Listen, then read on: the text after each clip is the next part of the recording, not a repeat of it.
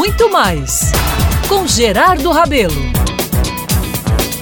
Você aguenta ser feliz? Segundo o publicitário Nizam Guanais, um dos profissionais mais respeitados da comunicação brasileira, em artigo num dos jornais de São Paulo, ser feliz é quase uma dieta. É conseguir viver com a alimentação balanceada da alma. Olha só. E foi para cuidar dos excessos de cigarros, bebidas, cafés, refrigerantes e remédios para dormir que Nizam conheceu o médico psiquiatra Arthur Guerra.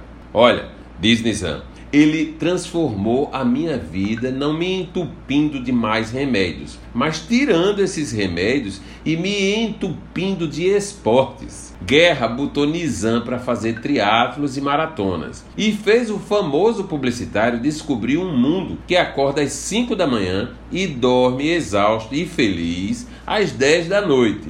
Mas de tudo que Arthur Guerra ensinou, nada é mais brilhante do que a pergunta dele, que foi colocada em cima da mesa de trabalho de Nizam e que ele mesmo teve que responder todos os dias a partir de então. Diz a pergunta: Nizam, você aguenta ser feliz? Olha, Nizam diz que esta, meus caros, é a pergunta que ele oferece de presente de ano novo depois de um ano de tantas tristezas, mas também de superações. Você aguenta ser feliz? A pessoa luta para alcançar determinados objetivos na vida. E se e quando consegue atingi-los, quer mais, muito mais. A gente sonha com uma meta e quando chega lá, começa a sofrer atrás de outras mais distantes. Segundo o inteligente baiano novamente, né? Pedimos aos céus o que não temos, em vez de agradecermos o que já temos. E quando atingimos o que tanto queríamos, aí queremos neuroticamente um outro objetivo. Ou seja, estamos sempre deixando para ser feliz na próxima conquista. Isso pode ser e é, viu, motivador,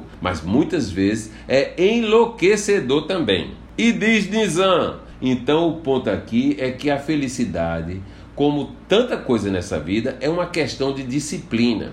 O Dalai Lama diz que a felicidade é genética ou treinada. E de fato tem gente que é feliz por natureza. Para nós, a grande maioria, ela é uma conquista. Pois bem, meus caros, esse comportamento aqui retratado nos leva a fazer duas coisas que são absolutamente inúteis, viu? Tentar corrigir erros de coisas que ficaram no passado e postergar a felicidade para conquistas que enxergamos no futuro. Como passar 2021 tentando corrigir os fracassos de 2020 ou adiando a felicidade para 2022? Por isso, a pergunta é necessária, né? Será que você aguenta ser feliz? Até porque as melhores coisas da vida não têm preço. Sempre buscamos amor, família, amigos, fé e agora respiração plena. É isso mesmo.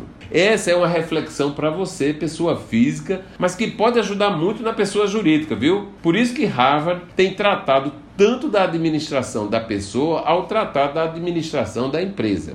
O que Nizam quis desejar a todos nós, na verdade, é o que eu desejo em 2021 e será o meu desafio diário. Que você lute para ser as coisas que queira ser, mas não despreze o que é conquistado e o que já é. E viva 2021, né? E não 2020 e nem 2022.